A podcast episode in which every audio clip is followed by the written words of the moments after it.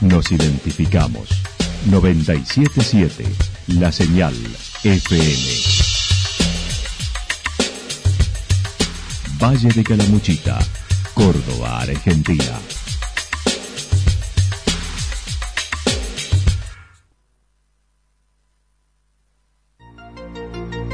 El más completo resumen de las noticias de la región, encontralos todos los días a las 12 y 30 a las 16 y a las 22 horas. Panorama de noticias. Por la 977, la señal FM nos identifica también con las noticias.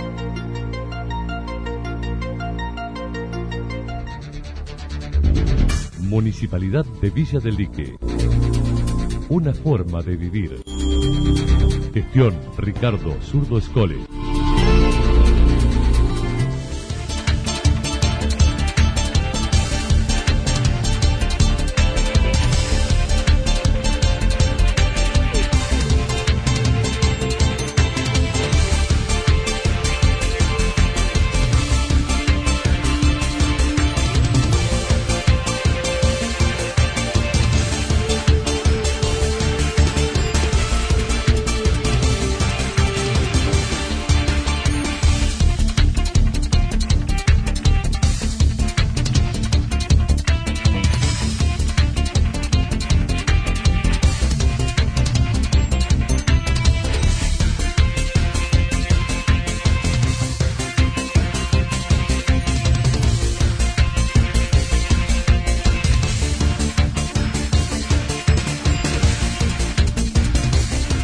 A esta hora hacemos un repaso por la información regional a través de los títulos.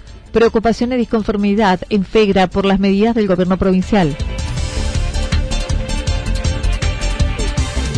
Incendios menores en Calamuchita y preocupación por Punilla.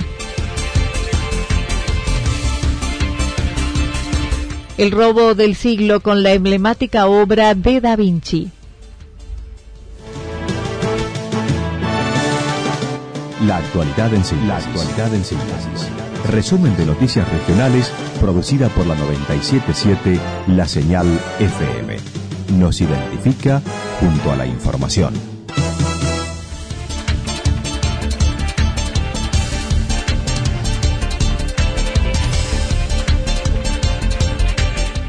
Preocupación y disconformidad en FEGRA por las medidas del gobierno provincial. El coordinador de la región centro de la Federación Empresaria Hotelera Gastronómica de la República Argentina, FEGRA, Alejandro Moroni, expresó su disconformidad ante el plan económico anunciado el jueves pasado por el gobierno provincial, indicando son las mismas ya anticipadas. Eh, obviamente no coincido con la Agencia Córdoba Turismo, este, no lo digo en nombre propio, sino en nombre del sector. La realidad es que eh, las medidas que anunció el gobernador son las mismas con las cuales nos hemos venido manejando en solitario desde los primeros días de la pandemia, pese a los reclamos, a las marchas y a las demostraciones de la necesidad de decretar realmente una emergencia para el sector, porque esa es la situación en la cual está. el grueso del discurso del gobernador más allá de repetir las cosas que ya, teníamos de alguna manera ya pautadas desde hace meses con el gobierno de la provincia o con las empresas de servicio como el caso de PEC, el grueso lo basó en las medidas en estudio, porque así las denomina el comunicado, referidas específicamente a el tratamiento de lo que contiene la ley que está en este momento bajo digamos este análisis dentro de la Cámara con media sanción de diputados, de senadores, perdón. Con lo cual, eh, por supuesto que no estamos para nada de acuerdo. No es lo que necesita el sector, ya no hay lugar para postergaciones ni este, créditos al 24%. Llevamos cinco meses de acumulación de pasivos sin poder trabajar.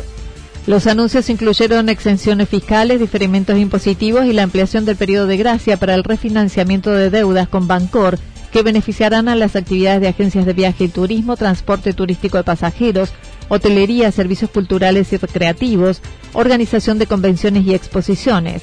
Es una de las pocas actividades que quedan en el país sin ser habilitadas y sin fecha de posible regreso, indicando llevan cinco meses sin producir. Que no puedan dar postergaciones o créditos para pagar impuestos. No hay generación genuina de ingresos. ya sea para seguir sosteniendo los establecimientos de aquí hasta que esto se regularice y mucho menos para tener fondos para poder pagar el pasivo de arrastre que uno trae desde que comenzó esto el 19 de marzo. Hasta el momento, eh, desde el gobierno de Córdoba, eh, es más de lo mismo. Es decir, acá hay una situación que va desde arriba hacia abajo, de abajo hacia arriba, como la quieran ver. Si uno le pide acción al municipio, el municipio mira a la provincia, la provincia mira a la nación. Mientras se aguardaban medidas como la exención del pago de rentas y subsidios en el marco de la cuarentena obligatoria ante la pandemia de coronavirus, Moroni destacó hasta aquí la Nación ha sido el único con medidas como otorgar los ATP. La Nación hasta acá es el único eh, que nos ha dado algo, al menos que ha sido el ATP, porque la realidad es que todo lo demás no hubo ninguna medida, no hubo ninguna exención. Hubo una obligación de cerrar, porque así nos han impuesto a través de un decreto, pero no hubo ninguna medida que dé acompañamiento a esa imposición. Hasta acá son solo postergaciones de pago, refinanciamiento, créditos al 24%, cuando repito, los establecimientos están cerrados no producen desde hace cinco meses y tienen un porvenir mucho más complejo, porque acá hablan o nos muestran de alguna manera la figura de que en el verano estaríamos de alguna manera llegando a una situación de normalidad faltan cuatro meses. Llevamos cinco, más cuatro. Explíquenme quién puede tolerar económicamente, sin trabajar, sin poder facturar, sin poder moverse, un espacio de tiempo tan prolongado, pagando todo como sigue siendo hasta el día de hoy, porque sigue llegando la luz, el agua, el gas, los servicios, los impuestos, las tasas, las contribuciones. Ahora esperan el proyecto de ley que tiene media sanción en el Senado, mientras indica se agotaron los recursos y acciones para visibilizar la problemática, ya que no tuvieron resultado. Nosotros desde el punto de vista, eh, digamos, de la estrategia que está manejando la federación, estamos tratando de alguna forma de que con el, eh, digamos, el proyecto de ley que está dentro ahora del ámbito de que se va a tratar en diputados, tenga ah, las modificaciones que de alguna manera nos mejoren un poco la situación. Sabemos perfectamente que ya con la postura de los gobiernos no vamos a lograr lo que nosotros pedimos. Al menos estamos tratando de ver lo mejor que logramos dentro de este, este menú que nos ofrecen, porque eh, es peor que nada. Pero la realidad es que no hemos encontrado eco ni hemos encontrado efectividad en nuestras protestas y en todas las maniobras que hemos tratado de llevar adelante para imponerle a los lugares de decisión de la situación de nuestro sector digamos, no hemos logrado el éxito que hubiésemos pretendido para la actividad. Y lamentablemente lo tenemos que decir, yo lo, por lo menos lo blanqueo en estos términos porque se intentó todo. Acerca de las declaraciones del ministro de Salud de Buenos Aires indicando no habría temporada de verano, que luego fueron desmentidas, dijo no fue feliz, pero no se aleja de la realidad. Si no hay vacuna, la gente tiene temor de salir.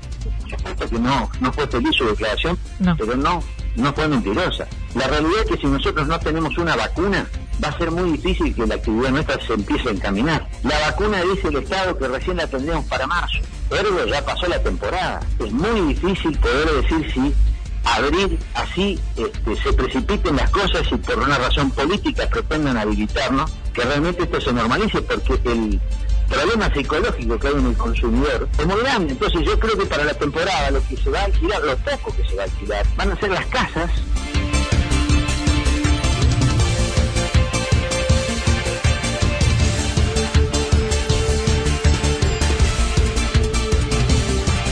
Incendios menores en Calamuchita, preocupación por Punilla. Este fin de semana, bomberos de Santa Rosa de Calamuchita tuvieron varias intervenciones y que pasará a mayores, iniciando con un incendio forestal en La Olla, luego se reinició a la tarde y a las 15 horas principios de incendio en la planta de tratamiento de residuos, sin pasar a mayores. Martín de Gano manifestó. Bien, hemos tenido un fin de semana con condiciones extremas, eh, tuvimos un fin de semana bastante movido, pero gracias a Dios sin que pasara a mayores ninguna de las intervenciones en las que nos tocó actuar el día sábado, eh, a primera hora tuvimos un, incendio forestal en la zona de la olla, se lo pudo trabajar rápidamente, tres dotaciones de nuestro cuartel intervinieron en el lugar. Eh, entrada a la primera hora de la tarde, el sábado, tuvimos un reinicio en ese lugar, lo que también requirió eh, trabajar, y posteriormente, cerca de las 5 de la tarde, tuvimos un principio de incendio en la planta de tratamiento de residuos de Santa Rosa, que gracias a Dios se lo logró contener rápidamente, eh, utilizando las dos votaciones del cuartel y también la colaboración de camión regador de la municipalidad y una pala mecánica. Eh, eh, como te decía recién, en ninguno de los casos pasó mayores, a pesar de las condiciones extremas que hemos tenido durante todo el fin de semana, teniendo en cuenta los fuertes vientos que han predominado del sector norte, la baja humedad y bueno, las temperaturas eh, habituales para la época.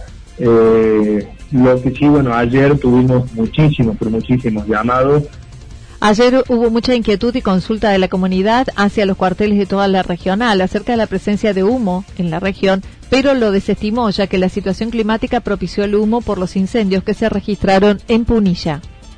En cuanto a la gran preocupación y el gran susto que tenía la gente por la densa columna de humo que todavía prevalece dentro del valle, producto de los incendios que se habían dado o se desarrollaron eh, en el norte de nuestra provincia y en todo el valle de Punilla, el fuerte viento norte hizo que el viento, eh, que el humo tras llegar hasta, hasta nuestro valle y se estacionara y bueno, por el momento la gente se asustó mucho, pero gracias a Dios nuestra regional no ha tenido incendios mayores.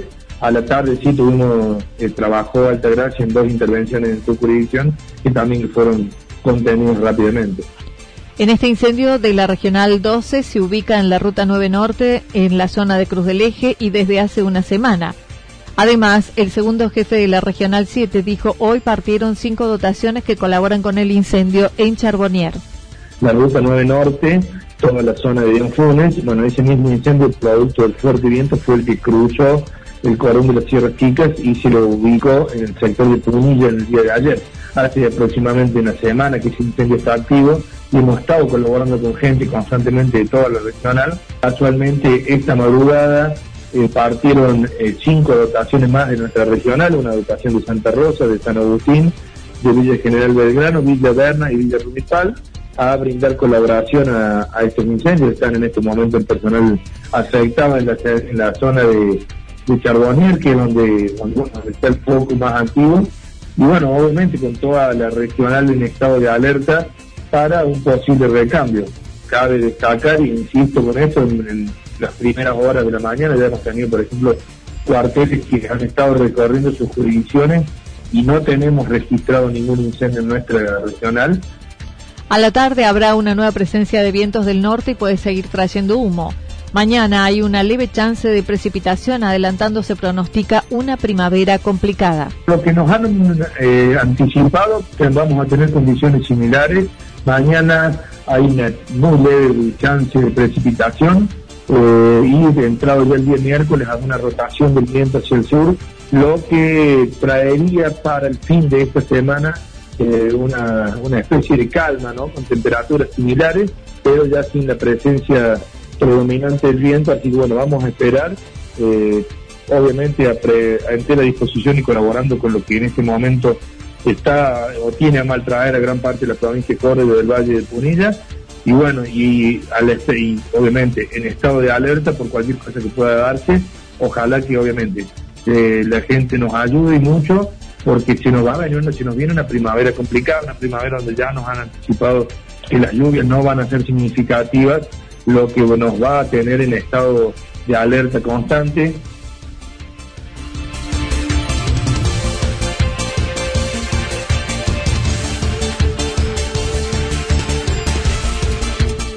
El robo del siglo con la emblemática obra de Da Vinci. El lunes, el lunes 21 de agosto de 1911 fue robado del Museo del Louvre en Francia durante el día de descanso la obra Mona Lisa o la Gioconda. El pasado viernes se cumplieron 109 años de aquel hecho, donde uno de los mentores fue el argentino apodado El Marqués. Alberto Marengo de Villa General Belgrano, biógrafo de Leonardo da Vinci, fue quien brinda charlas específicas sobre la desaparición de Lisa y comentó. Y porque fue una historia muy muy bien planeada, fue un, golpe, como se dice en los robos, eh, muy muy bien planeado y uno de los autores intelectuales fue argentino. Claro, él se hacía llamar Marqués. Eduardo Valfierno. Eduardo era una persona eh, de fortuna, su familia eran gente multimillonaria y mueren los padres y él siguió gastando el dinero de la forma que gastaba, como le gustaba vivir viajando por el mundo, dándose todos los lujos y no había más ingresos, así que llegó un momento que quebró, entró en, bancarrota. pero cada vez que él salía del país, que iba a otro lugar, especialmente le gustaba mucho visitar Francia, Italia, e, Europa en general, se hacía llamar el Marqués de Valfierno, pero no era Marqués. El buen vivir del argentino, sumado a la escasez de ingresos y las malas compañías, hicieron que pudiera hacerse de copias del cuadro original de la Gioconda, pero lo tenían que hacer desaparecer al original para poder vender sus imitaciones, lo que finalmente sucedió con otro, Vincenzo Perugia. Y ahí se hace amigo de, de que Chaudron era un copista, no era pintor, no era artista porque no creaba, sino que él copiaba. Y bueno, Chaudron hizo copias de Lisa y lo que tenían que hacer ellos para venderlas como, como verdaderas es hacer desaparecer la verdadera para que los diarios lo publiquen que habían desaparecido esa obra y ellos poder vender las obras falsas o las copias como las verdaderas. Dos años. El que lo arroba es un italiano, Vincenzo Perugia, que era carpintero del Louvre. Era la persona encargada de ponerle los marcos a los cuadros y las protecciones de cristal. Vincenzo la roba, la lleva a su habitación, una habitación de inquilinato. Eso es una tabla, recordemos que es una tabla, no es un lienzo la envuelve a la tabla en un paño de color eh, rojo de terciopelo y la pone en el doble fondo de una maleta y esa maleta va a parar abajo de su cama. Dos años estuvo lisa debajo de la cama de Vincenzo Perugia dentro de la maleta. La policía allanó la habitación del inquilinato en que vivía, pero jamás pensaron que podía ser robado por él porque tenía trastornos psiquiátricos y porque además buscaban un lienzo y la pintura era una tabla que estaba oculto debajo de la cama la policía le hizo un allanamiento en su domicilio, en su habitación de inquilinato, y no buscaron la obra, porque cuando lo vieron a Vincenzo, dijeron, no, este es imposible que haya robado e-, esta obra. No, no le creían, porque era un muchacho que tenía un problema psiquiátrico muy importante. Entonces, nunca pensaron que fue él inclusive en el marco que él le saca a Lisa, porque le saca el marco y lo deja tirado en una escalera, quedó la huella digital de, marcada suya, y él había tenido dos problemas con la justicia anteriores, por lo tanto las huellas digitales ya estaban guardadas en la seguridad de la policía de Francia, pero no, no, no, no pensaron que podría haber sido él, y sin embargo le hicieron el allanamiento y los policías tenían a Lisa ahí a un metro de, distancia debajo de la cama y no lo no, le creyeron. Lo que pasa es que la policía no sabía qué buscaba, estaban buscando un lienzo. Y Lisa, como dije recién, no es un lienzo, es una tabla. Alberto Marengo contó se dedicó a estudiar la vida de Da Vinci por un libro que de niño había en la casa de su abuelo, aprendiendo a leer de ese libro antes de ir a la escuela, lo que sigue alimentando hasta hoy. El marqués de Valfierno es descubierto por un periodista al que le hace prometer que no contara la historia hasta su muerte, lo que sucedió al año siguiente, publicando la misma en notas semanales de gran éxito.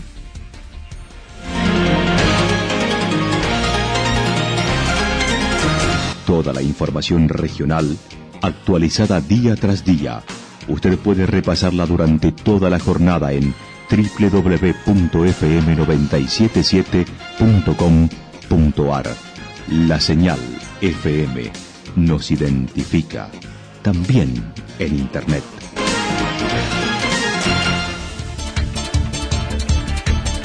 El pronóstico para lo que resta de la jornada indica algo nublado, temperaturas máximas que estarán entre 24 y 26 grados para la región. Viento del sector noreste entre 23 y 31 kilómetros para la tarde y también se anuncian ráfagas de viento entre 42 y 50 kilómetros en la hora. Para mañana martes anticipan parcialmente nublado, probabilidad de algunas lluvias aisladas, temperaturas máximas que estarán entre 24 y 26 grados, mínimas entre 8 y 10 grados, el viento soplando del sector noreste entre 3 y 6 kilómetros en la hora. Datos proporcionados por el Servicio Meteorológico Nacional. Municipalidad de Villa del Lique. Una forma de vivir. Gestión Ricardo Zurdo Escole. Lo que sucedió en cada punto del valle. Resumimos la jornada a través del informativo regional en la 977. 977 La Señal FM.